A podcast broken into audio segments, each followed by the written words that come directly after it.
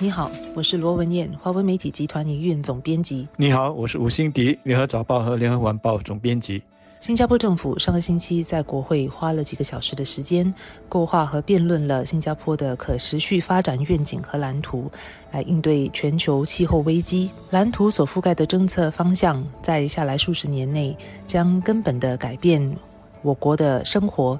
工作和玩乐的方式。蓝图中比较令人关注的一项，应该是交通方面的宣布。交通部长王以康宣布了推动驾车者改用更清洁能源驱动车辆的时间表。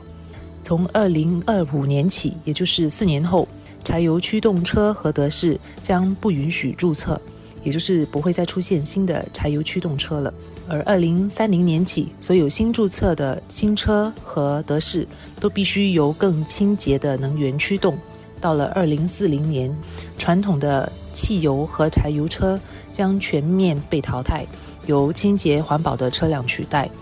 列出了这个时间表，能够让驾车人士和业者有更充裕的时间来规划。对驾车人士而言，他们就能够在这几年的时间内，决定自己到时是否还需要用车。若决定需要继续用车的话，是否能够在符合预算的情况下，改换由更清洁能源驱动的车辆？而在这十年内，汽车制造商相信也会加码生产更多由更清洁能源驱动的车辆，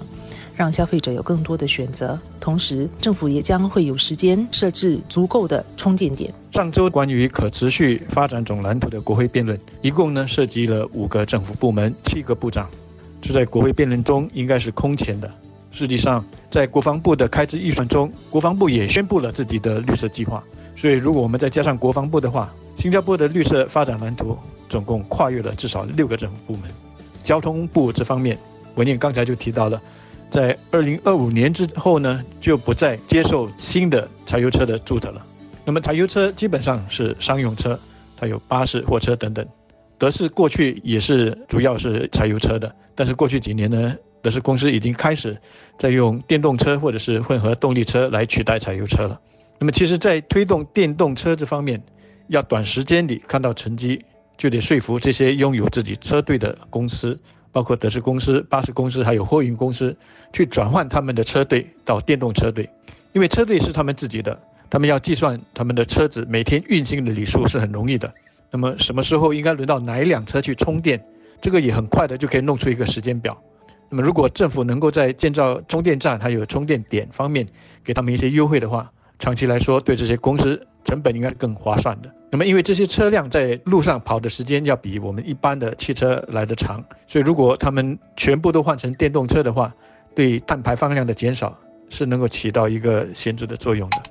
蓝图中也有好些实质的。绿化环境的宣布，让新加坡在下来的数十年内能够更为绿意盎然，成为大自然里的城市。我相信，让许多人感到振奋的一个宣布，就是国家发展部下来将开辟或重新发展超过三百公顷的公园，这等于是新加坡植物园的将近四倍的面积。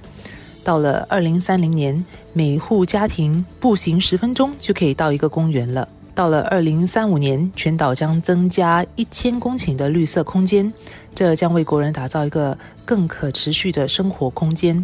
更多的绿地意味着有更多的树木和植物来吸收在新加坡空气里的二氧化碳，使我们的空气更为清新。而更多的公园呢，其实也能让国人的生活更为愉悦，让我们有更多的活动和运动的空间，有助于国人的身心健康。疫情的这一年，我相信很多人都开始养成了到公园运动或者是健走的习惯，这是一个好现象。那么公园和绿地呢，它就像是城市的肺，公园占地多了，我们的肺活量就增加了。但是公园多了，国人也要懂得去珍惜它们。一个最简单的爱护公园的做法。就是不要把垃圾带到公园里去，属于公园的我们不要带走，不属于公园的我们也不要留下。我常常去公园跑步，最让我感到心痛的就是看到一次性的这个口罩被丢弃在地上。